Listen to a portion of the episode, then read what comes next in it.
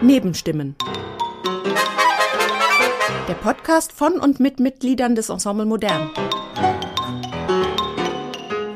In Nebenstimmen hören Sie Gespräche von Ensemblemitgliedern mit von ihnen selbst ausgewählten Gesprächspartnerinnen und Partnern zu Musik, Kunst und Leben. Erfahren Sie, woran die Musikerinnen und Musiker gerade arbeiten und was sie persönlich beschäftigt. Ich begrüße sehr, sehr herzlich zu unserem Podcast Nebenstimmen den großen russischen Komponisten Wladimir Tarnopolsky. Und der Anlass ist ein Konzert, unser fünftes Abonnementkonzert heute Abend. Wir schreiben den 12. Mai 2023 in der Alten Oper mit Werken von Rebecca Saunders, George Apergis und eben Wladimir Tarnopolsky. Mein Name ist Christian Hommel, ich bin Mitglied des Ensemble Modern. Herzlich willkommen, Wladimir. Wir sind überglücklich, dass du schon jetzt so früh, schon gestern, vorgestern, zu den Proben deines Werkes zu uns gekommen bist. Ja, vielen Dank, äh, lieber Christian. Ich bin so glücklich, hier zu sein bei unserer, meinen alte, gute Freunden und unsere Freundschaft und Zusammenarbeit dauert schon mehr als 30 Jahre. Es ist, ja, ich, ich möchte solche Ziffern nicht, nicht nennen, aber schon, ja, 32 oder 33 Jahre. Kannst du etwas über den ersten Kontakt erzählen? Ich war damals ja noch lange kein Mitglied im Ensemble Modern und weiß über die Zeit wenig. Ja, das war sehr interessante Zeit, äh, Zeiten. Äh, ich muss sagen, das Ensemble Modern wurde für mich zu einer Art Pate. Im Jahr 1991 schrieb ich im Auftrag des äh, von ähm, Frankfurt Fest äh, ein für mich sehr wichtiges Werk, Cassandra, für ein großes Ensemble. Und dieses Stück wurde für mich äh, eine, Art, eine Art Opus 1 geworden. Äh, und das Ensemble Modern war äh, der erste ausländische Interpret meiner Musik. Also dieses Stück wurde äh, dem Ensemble und äh, Dieter Rexroth, äh, damaliger ähm, Direktor des Festivals, gewidmet, Leiter des Festivals. Also, und meine Cassandra wurde weniger Tage vor dem Putsch gegen Gorbatschow beendet, wenn jemand noch an solche Sachen sich erinnert. Und äh, sein Titel Cassandra wurde damals wie prophetisch. Das äh, Scheitern des, dieses Putsch war, war, vielleicht die glücklichste Zeit in meinem Leben. Du warst damals schon Professor am Tchaikovsky-Konservatorium? Nein, nein damals nicht. war für mich sehr problematisch. Es ja. war möglich nur erste, vielleicht drei, vier Jahre nach dem Putsch. Dann kam sehr langsam, aber sehr, also allmählich die Reaktion mehr und, äh, Reaktion mehr und mehr. Damals war ich kein also Professor. Und äh, so wie gesagt, das war die glücklichste Zeit in meines Lebens. Und da ich wieder in Frankfurt bin, jetzt, um mit Ensemble modern zu proben, fühle ich in der heutigen dramatischen Situation eine Art bitteren Reim auf diese ja, Zeit. Ja, das glaube ich. Ja. Darf ich noch eine Zwischenfrage ja, stellen? Ja, Hat das Ensemble Modern dein Cassandra nicht auch in den USA gespielt, auf den Festivals? Und ähm, es gab einen Text in der New York Times von dem großen Schriftsteller Taruskin über diese Aufführung? Äh, ich weiß nicht, ob Ensemble Modern äh, einmal in den USA das gespielt hat, äh, aber diese Texte, diese Kritik wurde nach dem Konzert einen, von einem amerikanischen Ensemble ah, ja. äh, geschrieben. Ja. Und dann gab es den Text in der New York Times, ja, diesen diese, euphorischen Text. Ja, und dieser Text, ich habe nur jetzt verstanden, wie genau schon damals äh, Taraskin geschrieben hat. Und er hat geschrieben, dass äh, meine Musik in starker Verbindung mit politischen Realitäten immer steht. Und damals habe, hatte, ja, ich habe diese Phrase verpasst. Das war für mich viel wichtiger, was er über, eigentlich über Musik schreibt. Jetzt aber ich verstehe, dass das war äh, sehr klug und sehr prophetisch auch, weil jetzt verstehe ich, dass äh, praktisch fast alle meine Stücke sehr engagiert sind und immer mit, ähm, wie kann man sagen, mit politischer äh, Spiegelung, mit politischer ja, Reflexion, Reflexion ja, verbunden ja. sind. Ähm, das, das ist so interessant, was du sagst, weil wir spielen ja heute dein Overdrive in jetzt einer etwas neuen Fassung. Eine Komposition, die du vor drei Jahren ja, für unser 40-jähriges Jubiläum als Geburtstagsgeschenk ähm, uns äh, geschenkt hast. Und wir haben es damals wie eine, eine große Festmusik oder ich habe es so assoziiert wahrgenommen. Und jetzt höre ich es wieder natürlich erweitert. Ähm, und ich höre Gewalt und, und Repression und ähm, Militärmaschinerie ähm, und ähm, in vielen Programmhefttexten über dich steht, dass du auch immer wieder den Humor zurückgebracht hast in die Musik und äh, den Spieler einbeziehst als, als äh, wirklichen Menschen und nicht nur als technische Maschine. Ja, ja. Das, äh, das sind Sachen, die wir ja immer schon geschätzt haben. Aber es ist tatsächlich eine Janusköpfigkeit bei dir, dass in Wirklichkeit dahinter immer doch die, die schwierigen Verhältnisse und Repressionen reflektiert und zum Klingen gebracht werden. Ähm, wir haben Anteil genommen, natürlich wir im Westen nehmen ständig Anteil an, an dem Kriegsgeschehen. Ähm, du warst, ähm, musstest fliehen aus Moskau. Wie geht es dir und deiner Familie? Ja, äh, der Beginn des Krieges war für mich und für meine Familie also ein echter Schock. Aber in den ersten Kriegstagen dachte ich noch, dass sich diese Militäransatz auf eine hässliche Machtdemonstration beschränken und die Truppen bald zurückkehren würden, wie es schon von 15 Jahren in Georgien der Fall war. Drei Tage äh, nach mm, äh, Kriegsbeginn, also am 27. Februar, flogen mein Moskauer Ensemble Studio für Neue Musik und ich mit dem allerletzten Flug von Moskau nach Berlin, um in Boulez-Saal ein äh, lang, geplante, lang geplantes Konzert mit russischem und ukrainischem Programm zu spielen. Und schon damals meine deutsche Freundin drängten mich, in Deutschland zu bleiben, aber selbst dann verstand ich das Ausmaß dessen, was passiert war, noch nicht. Also ihr seid dann erst wieder zurückgeflogen ja, nach Moskau? Ja, ich bin mit dem Ensemble zurück. Ich kehrte zurück, landete aber in einem anderen Land schon, wo jeglicher Dissens verboten schon war. Unglaublich, dass ich vor ein paar Monaten in Moskau unter dem prophetischen Namen Phantom der Zukunft ein politisch ähm, äh, voreingenommenes Festival veranstaltet habe. Es wurde übrigens in der FAZ darüber berichtet. Und äh, die Gefahr drohte, drohte nicht nur mir, sondern auch meinem Sohn an der, der, an der oppositionellen Schaninka-Universität eine neue musikkulturologische Abteilung gründete. Der Rektor dieser Dein Sohn ist Musikwissenschaftler. Wissenschaftler, ja. ja. Ja. Und er ist zuerst dann aus Moskau geflohen? Ja, er war ein halbes ja. Tag früher. Ja. Dachtest du, ähm, du bist nicht mehr so in der Schusslinie, weil du pensioniert bist? Oder? Ja, ich arbeite, ich, ich, ich äh, arbeite sehr viel ja. am Tchaikovsky-Konservatorium mit Ensemble, also veranstaltet.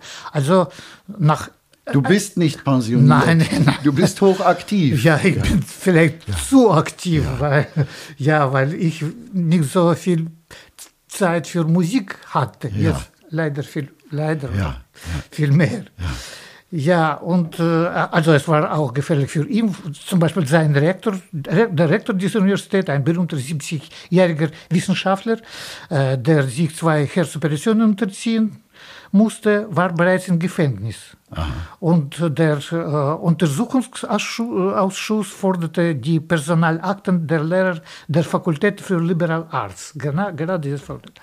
Also am 3. März war ich morgens noch in der wunderbaren äh, Ausstellung in der, äh, der Tretjakow-Galerie, aber nach Mittag wurde bekannt, dass die wichtigsten Oppositionmedien also Radio Echo von Moskau und TV-Channel Rain, äh, geschlossen wurde. Was für eine Ausstellung war das in der Tretjakow? Ah, Wrubel, Wrubel. Also das ist, also das war wunderbare Ausstellung, aber meine Frau hat mir angerufen und sagt, nein, kehr zurück nach Hause, Ja, wir und- müssen fliegen. Und dann habt ihr gepackt.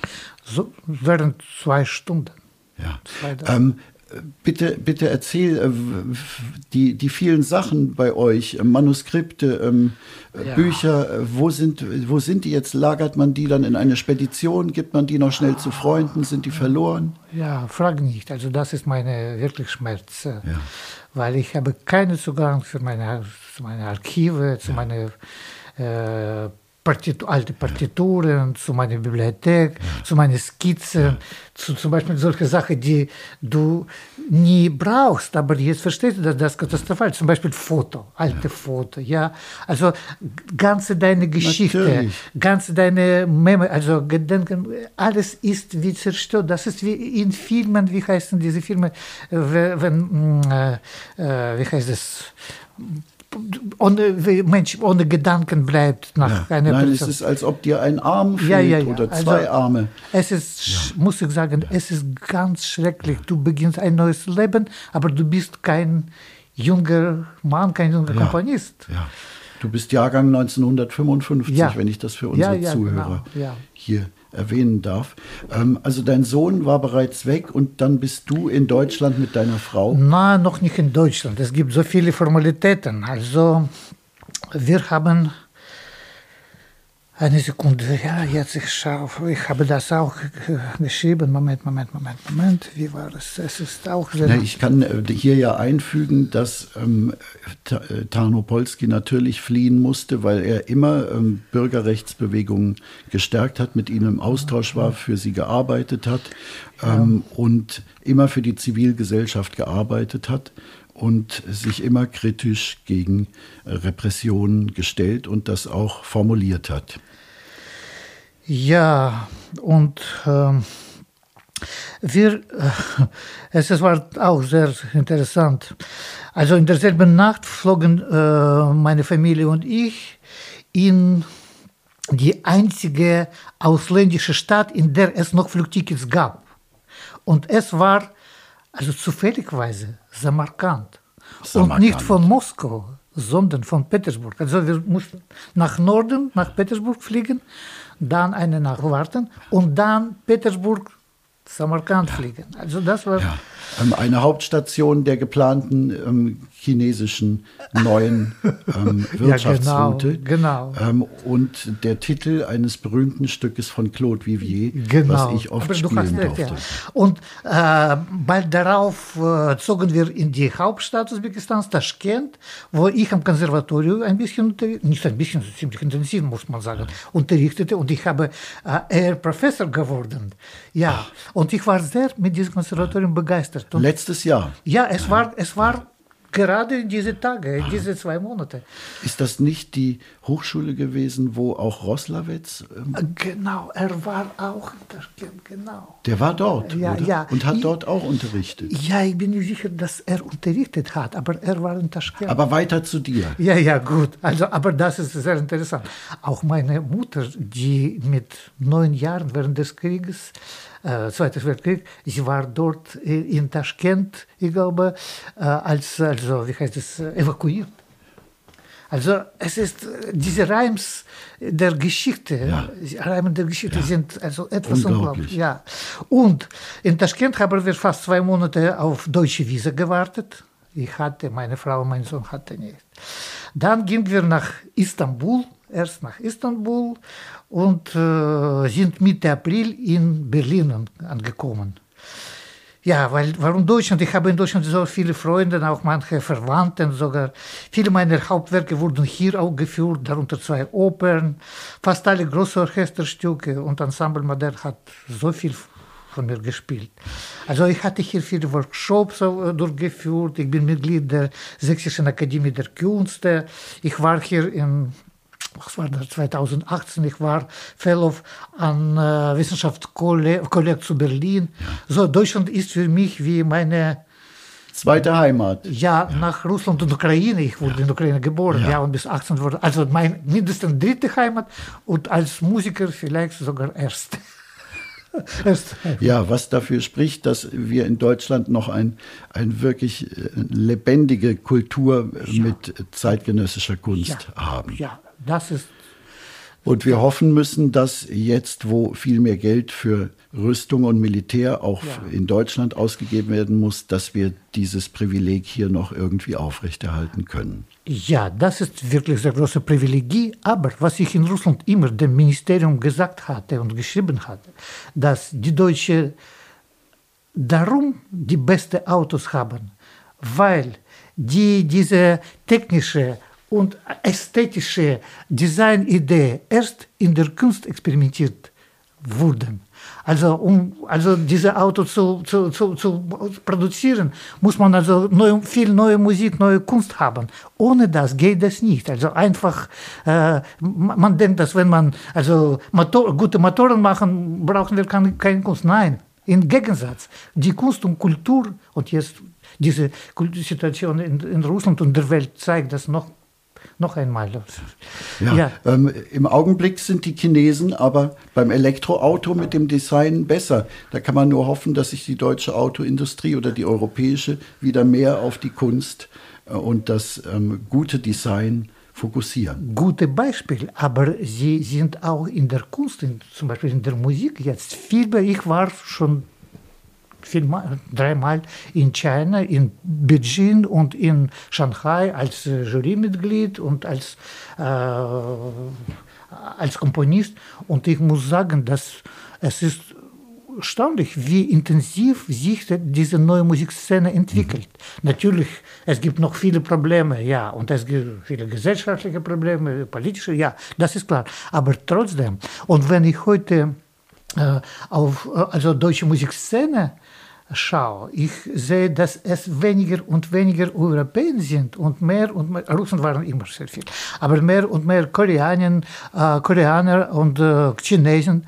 In Moskau, meine besten Studenten waren nicht nur Russen, auch sehr gute, auch Chinesen. Ja, und ähm, auch in Moskau sagst du, ähm, in den Universitäten und Hochschulen eben viele internationale Studierende oder ähm, bei uns ist es ja durchaus ein Spiegel hier in Deutschland der globalisierten Welt, wer, wer an ja. Hochschulen und, und. Aber lass uns ganz kurz ja, auf dich zurückkommen. Die Frage, äh, welches Ausmaß hat deine Lebensmüdigkeit? Ähm, wenn man jetzt alles verloren hat, wenn die in der eigenen Heimat die Situation so fatal ist, wie, wie äh, holst du die Kraft für, für dich? Wie holt seine, deine Frau die Kraft für sich weiterzuleben. Ich weiß, du gibst jetzt hier auch ein bisschen Musikunterricht, aber ihr habt natürlich auch nicht viel Geld. Ja, ähm, wie holt ihr euch Hoffnung? Ja, das ist eine sehr gut und sehr wichtige Frage. Und was kann ich sagen? Natürlich, äh, ehrlich gesagt, das ist fast außer meine Kräfte, meine, vielleicht jemand kann. Wann ich nach Deutschland kam, dachte ich zuerst, ich, konnte, ich könnte überhaupt nicht mehr komponieren. Ja. Doch nach einer Weile spürte ich, dass es gerade die Komposition ist, die mir Kraft und einen neuen Sinn in meinem neuen Leben gibt. Darüber hinaus ist das Komponieren für mich zu einer Form des Widerstands geworden. Es war immer so, aber jetzt noch mehr. Und jetzt komponiere ich mehr als in Moskau. Meine jüngsten drei Stücke stehen in Zusammenhang mit der Reflexion über den Krieg natürlich. Allein den ersten Januartagen habe ich eine Komposition für ein großes Ensemble fertiggestellt. Das alte Jahr vergangen ist, Doppelpunkt 2022. Also das sind Variationen über einen Bach-Choral. Und darin variierte die Melodie des berühmten Chorals im Kontext des, der Kriegsgeräusche. Zum Beispiel Flugzeugrollen, Militärfanfaren, Trommelwirbel und so weiter. Eine weitere künstlich fertiggestellte Komposition ist ein Stück für Klavier, Out of Step, auf Of Time, March to Stand Still für Klavier. Es wurde im Rahmen des Forschungsprojekt Performing Precarity von der norwegischen Pianistin Ellen Jugelvik geschrieben. Und schließlich beende ich jetzt, gerade jetzt, das Orchesterstück Dance Macabre, das in einigen Monaten beim California Festival aufgeführt wird. Wirst du dort auch hinreisen? Nein. Ich habe immer noch große Probleme mit meinem Aufenthalt ja. äh, hier. Und äh, es ist ein so starkes Kontrast zwischen Hässlichkeit der so vielen Leute. Ja. Und man wirkt so, weil, weil wie es immer noch, also kein, kein Krieg ist, also ja. man merkt das ja. nicht. Ja. zum Beispiel, ich finde, dass das nicht sehr klug ist, allen Russen zu äh, einen Russen zu fordern, äh, äh, Asyl zu fragen. Ja. ja, es ist viel wichtiger und kluger und politisch ja. kluger, ja, also äh, kurzfristige Aus, auf, Aufenthalt zu, zu, vorzuschlagen ja. und dann nach Russland, äh, diese, diese Leute kommen zurück nach Russland und werden in Russland kämpfen.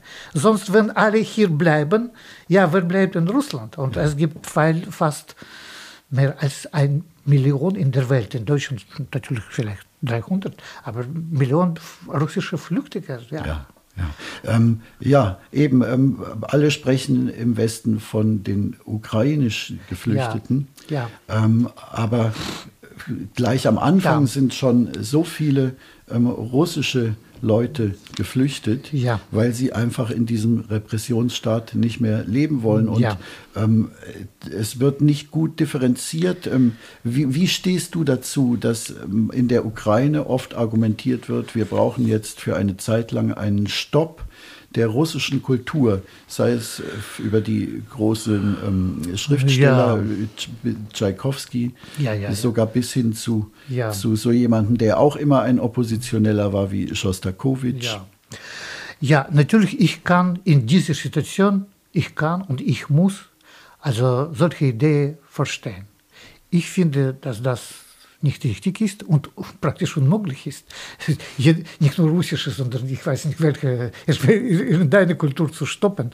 Aber natürlich verstehe ich diese, äh, die, äh, die Ukrainer, weil so, das ist sogar nicht ein Krieg, sondern ein, ein so barbarischer Krieg. Ja, natürlich, ich muss das akzeptieren. Einerseits, ich fühle mich, weißt du, ich fühle mich einerseits als Vertreter der, des äh, Aggressionsland, andererseits als Opfer. Ja, das, ja. Muss, das muss dich doch zerreißen. ja, natürlich, ich bin ganz, ich bin, weißt du, fast zerstört. Und, ja. ja. Aber ich habe verstanden, du schaust diesen Dingen in die Augen, dieser, dieser furchtbaren Realität und ja. was gerade passiert. Ja. Und du benutzt dein Metier, um darüber zu arbeiten und es für die ja. musikalische Welt festzuhalten. Ja, in neuen Werken. ja. Das, das, ist für dich eine Möglichkeit der Bewältigung ja, und ja. Ähm, weiterleben zu können. Ja. Ich versuche hier äh, ukrainische Komponisten, Komponistinnen zu unterstützen und ich möchte jetzt nicht erzählen, aber ich glaube, dass manche Sachen wurden mir gelungen. Ja. Und äh, mein Sohn macht auch sehr viel. Ich möchte jetzt hier nicht erzählen. Ja. Es ist nicht, Zeit, diese Zeit kommt noch. Ja. ja, aber leider, ich muss sagen, dass ich verstehe das, aber dazu muss ich sagen, es gibt zwei Positionen. Muss man alles also stoppen, aber ich möchte äh, akzeptieren, dass so, wie kann man sagen, so antidiktatorisch wie russische Kunst ist und war, ich glaube, gibt es nie in der Welt. Also das ist vielleicht eine, das, das, das Hauptthema der russischen Kunst, wenn man Tolstoi liest, ja, oder ich weiß nicht, oder Schostakowitsch, oder heute Sorokin, der hier in, in, in Deutschland wohnt, oder ja, und ich mit meinen mein, kleinen Kräften, ja, ich vergleiche mich nicht mit solchen so großen Figuren, aber so stark wie ich kann. Ich bin auch in solche Richtung. Ja, dazu muss man vielleicht auch wissen und sagen, dass du bist ja auch ähm, Vorsitzender des russischen Komponistenverbandes. Ich bin kein Vorsitzender. Nein, nein, nein, nein, nein, nein. Kein Vorsitzender. Äh, äh, ja, russischen Komponistenverband. Mitglied, Mitglied. Ich bin Mitglied, ja, wir alle sind Mitglied. Und den gibt es doch seit den 20er Jahren und er war seit ah, dem. Meinst du ASM? Ah, Association für uh, Contemporary, for Contemporary Music. Ja, das ist eine andere Seite. Das war am Ende der 80er, am Anfang der 90er eine oppositionelle, also Struktur dem offiziellen Kommunistverband. Ja, ja, ja. Jetzt, aber ich muss sagen, dass die Situation letzte 10, 15 Jahre, die Situation mit neuer Musik, mit neuer Kunst in, in Moskau, mindestens in Moskau, war fantastisch. Vielleicht so fantastisch, also es, es, es blumte, wirklich ja. blumte. Ja. Man konnte nicht ein Ticket für, also für, äh, eine, für, für Theater, in, in Theater kommen, ja, und das kostete ziemlich viel. Die alle Ausstellungen waren übervoll mit Leuten. Konzerte für neue Musik. Also es war letzte 10, 15 Jahre ging es wirklich sehr gut. Ja, wobei auch da Putin ja Exempel statuieren wollte, indem ähm, berühmte Theaterregisseure jetzt. inhaftiert wurden? Es ist jetzt geworden. Jetzt, ja, berühmte Vor ja. ein paar Jahren? Ja, es, ja, ja, es fängt ja, damals schon, ja, aber äh, weißt du, wir haben immer irgendwelche Wege gefunden, um äh, diese Diktatur, diese Zensorship, also Zensur zu, wie heißt das? Zu, zu umgehen, zu, zu umschiffen. Ja, ja, ja. Zum Beispiel, während der Zeit, wann unsere diese große Kapitalisten und Regierung äh, hat das Land, also Geld, wie heißt das? Äh, eingesteckt, eingestellt, korrupt ja, eingesteckt. Ja, ja, ich habe unter den Augen von diesen Leuten das erste in Russland Zentrum für Neue Musik gegründet, Studio für Neue Musikensemble ja. gegründet, äh, äh, neue Abteilung für Neue Musik am Tchaikovsky Konservatorium gegründet und da, vielleicht das Wichtigste war und dieses Festival Moskauer Forum, ja. weil dieses Festival nicht nur neue Musik äh, dargestellt hat, sondern in der ganzen, von der ganzen Welt, sondern auch die, ich habe versucht, diese neue Musik in Verbindung mit Politik zu zeigen. Ja. War das, das, Ensemble Modern dort nicht auch zu ja, Gast? Ja, mindestens zweimal ja. mit sehr großen Projekten. Erstes Mal, das war 1995, damals, ich erinnere mich sehr gut, wir haben in dem großen Saal Konservatorium zusammen, also Ensemble Modern, zusammen mit meinem äh, Studio für ein Musikensemble, äh, Uraufführung von Requiem von Henze gemacht. Damals es war ein so großes Ereignis. Und vor zehn Jahren auch zusammen haben wir zwei Gefühle von Lachenmann gemacht. Und Helmut Lachenmann war auch genau, gekommen. Ja, also wir haben sehr Und hat gesprochen. Gesprochen ja. und das war eine die wichtigste also Ereignis in meinem Leben in Moskau. Also zwei Ensemble, Helmut selbst also, das, also voll, die Saale waren voll mit Leuten, mit Publikum. Ich, ich, ähm, wir haben nie darüber gesprochen, aber eine innere Verwandtschaft zwischen dir oder deiner Musik und Helmut Lachenmanns Musik war mir schon immer aufgefallen. Ja. Eines Teils eine, eine Heiterkeit, der skurrilen Klanglichkeit, auf der anderen Seite dieser Reflexion von äh, politischer Repression, ähm, wie sich in seinem Cellostück Pression damals ja, schon. Ja, ja, und ähm, das Werk, mit dem wir so eng verbunden sind, ähm, Mouvement vor der Erstarrung, was ja im Grunde auch ein, eine Vision ist einer ähm, traumatisierten Welt. Und ja. Concertini hat er für uns komponiert, wo schon Kriegszustände, Concertini heißt ja die Kämpfer, die Streiter, ja. Ja. Ähm, visioniert werden. Ähm, ihr seid gute Freunde, natürlich. Weißt du, du hast das, das, das, die höchste Komplimente für mich, als wie nur denken kann, äh, jetzt gesagt. Ich, weißt du, Lachenmann ist für mich wie Beethoven von unserer Zeiten. Und ich habe bei ihm immer gelernt. Ich muss sagen, ich, ich weiß nicht, wie nah stehe ich zu ihm. Natürlich, ich verstehe Maßstab, also die Größe von diesen Komponisten, von meiner sehr äh, modest, äh, wie heißt das, äh, Arbeit. Aber natürlich, ich habe bei ihm sehr viel gelernt. Nicht, ich war nie in seinem, ah, einmal ja war ich, ja, ich habe äh, seine äh, Lektion äh, gehört, aber ich habe alles Warst gelesen. du bei den Darmstädter Ferienkursen früher einmal Nein, gewesen? Das nicht. Nein, Ja. leider nicht. Aber ich habe alles äh, von ihm gehört, äh, alles von ihm äh, gelesen. Also er ist für mich wirklich, du hast recht, wichtigste Figur unserer Zeit. Nicht nur in Deutschland, aber sondern in, der Musik, nicht nur in der Musik. Also ja, ich würde mich sehr freuen, wenn Wo, wo du von, von deinen Leitsternen und anderen Komponisten jetzt sprichst, kannst du auch etwas über Edison Denisov sagen, der ja doch dein, dein Lehrer Ja. und dein Professor war. Ja. Ähm, ist er auch so ein Leitstern für dich geblieben? Ja, das ist eine gute Frage. Ja, natürlich, ich muss sagen, dass äh, ich bin vielleicht sehr tradition erzogen. Ja. ja, für mich mein Lehrer, meine Lehrer, meine Professoren sind immer etwas ganz, ganz Wichtiges. Ja, ästhetisch bin ich ganz anders als Edison Denisov, äh, aber ich muss sagen, dass so viele gute Sachen, was ich von ihm gelernt habe, das ist wirklich, es war eine ganz unikale Figur in, in, in Russland. Äh, Als Komponist und auch als, wie kann man sagen, als Vertreter von äh, Europa. Also es war nur eine, ein eigenes, ähm, äh, wie kann man sagen, ja, Edison Denisov war äh, ein, ein einziger Fenster in Europa für uns. Ja, aber ästhetisch, er ist von mir ganz anders. Es ist interessant, ich erinnere mich sehr genau, es ist eine interessante Geschichte, wie äh, Denisov und Lachenmann also getroffen sind. Also es war sehr interessant, sie haben seine Stücke präsentiert, es war, ich glaube, Anfang oder Mitte der 80er. Und ähm, Lachmann kam Denisov zu Hause und habe seine Musik gehört. Denisov hat Musik von Lachmann gehört. Zwei so große Komponisten, aber sie, ich glaube, sie haben an andere nicht verstanden.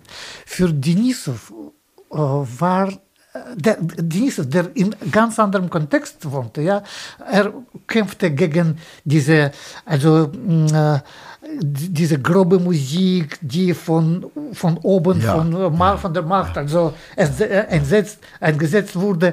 Und er hat versucht, also, wie er selbst ge- gesagt hat, leise, schöne Musik zu schreiben. Ja, aber nicht nur schön. Ähm, es gibt äh, so viele Werke von ihm, die sind zart und leise, Ja. aber repräsentieren das einsame Individuum Ja. in einer in einer harten, brutalen Welt. Ja. Und insofern ähm, sehe ich da auch ästhetisch durchaus Parallelen zu deiner Musik und zu Auch. der Musik von Helmut Lachenmann, Auch, wobei ja. Denisov immer natürlich Ja, am traditionellen Tonmaterial fast festgehalten Ja, hat. fast, ja.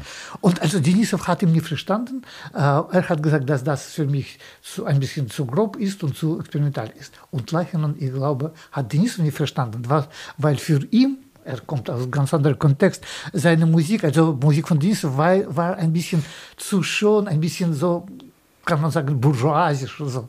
Aber, aber diese zwei Polysen wird für mich wirklich sehr wichtig. Ist. Ja. Du Kannst du noch etwas uns er- erzählen über dein aktuelles Werk, was wir heute Abend in der Alten Oper in Frankfurt uraufführen? Ja, also Overdrive. Also Ensemble Modern ist 40. Das ist, muss man sagen, nicht so, also leichten Zeiten für Ensemble, für neue Musik. Der 40-jährige Geburtstag fiel ja auch mitten in die Corona-Zeit. Ja, wir, wir ja, haben ja, die, ja. das gestreamt, das Konzert, wie ja so unendlich viele Konzerte Ja. in dieser Zeit. Ähm, Und wir sind natürlich sehr dankbar, dass ähm, äh, Christian Fausch, unser Hauptgeschäftsführer, uns relativ gut, äh, sogar sehr gut über diese Zeit gerettet hat. Und heute steht die Frage, was ist heute neue Musik? Das ist ganz anders, als es vor 40 Jahren war. Damals war ganz klar, was ist das Neue, was ist äh, alte Musik. Ja. Heute die Situation ist viel, viel komplizierter. Und also wir müssen jetzt also neue Entscheidungen treffen. Und äh, mit meinem Stück möchte ich also eine neue Energie, einen eine neue Impuls geben dem Ensemble, der heute 40 ist. Also ein Impuls wie für 18-jährige äh, Musiker, Musikerin. Also deswegen, dieses Stück ist ein bisschen humoristisch. Äh, ich imitiere also alte Autoklänge. Also. Ich assoziiere jetzt bei diesen Klängen ähm, startende Panzer. Auch jetzt, es, es bekommt ganz neue Assoziationen. Leider, das habe ich natürlich nicht. Und, und die Violine, ähm, es ist im Grunde auch ein bisschen wie ein, ein Violin, erster Satz eines Violinkonzertes. Da, wo die Kadenz kommt, kommt auch bei dir eine Violinkadenz gegen Ende des Werkes. Ja, ja. Ähm, und sie kann aber gar nicht mehr die, die Schönheit produzieren, sondern Nein. nur noch ähm, metallene äh, Motorenklänge, ja. startende ja. Motorengeräusche. Ja, ja. Also das ist vielleicht ein bisschen typischer russischer Humor, wo Humoristik und. Ja, das ist tragikomisch. Also für mich ist es mehr, mehr ja. tragisch, aber ja. diese, diese Symbole, die du da neu erfindest, ähm, sind auch extrem anrührend, weil man denkt ja immer die Geschichte ja. dieser Klänge und die Geschichte der Instrumente und äh, mit und plötzlich erscheinen ähm, Sachen, die einem ganz vertraut sind, in einem vollkommen anderen Kontext und das überrascht den Zuhörer kolossal. Ja, danke schön. Danke nein, nein, ich wollte nur meine Assoziation, weil wir jetzt so ja, ja. frisch in deiner Musik sind, ja, schildern. Du hast ganz, ganz richtig alles bemerkt.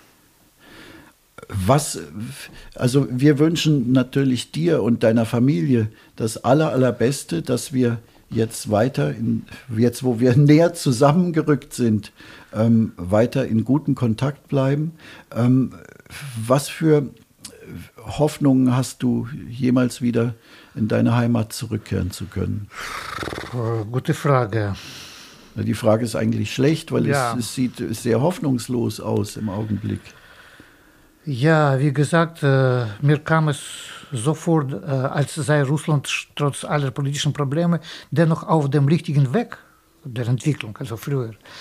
Ja, erstens äh, war für mich die Jugend ein Indikator, der sich in Moskau und anderen Großstädten beispielsweise kaum von der Jugend in Berlin unterscheidet. Also genauso radikale und äh, motivierte Leute. Ja. Aber diese Jugendlichen sind jetzt entweder geflohen oder ja, werden ja, womöglich im Krieg verheizt. Ja, ja, ja, ja. Doch der Krieg warf Russland um viele Jahrzehnte zurück.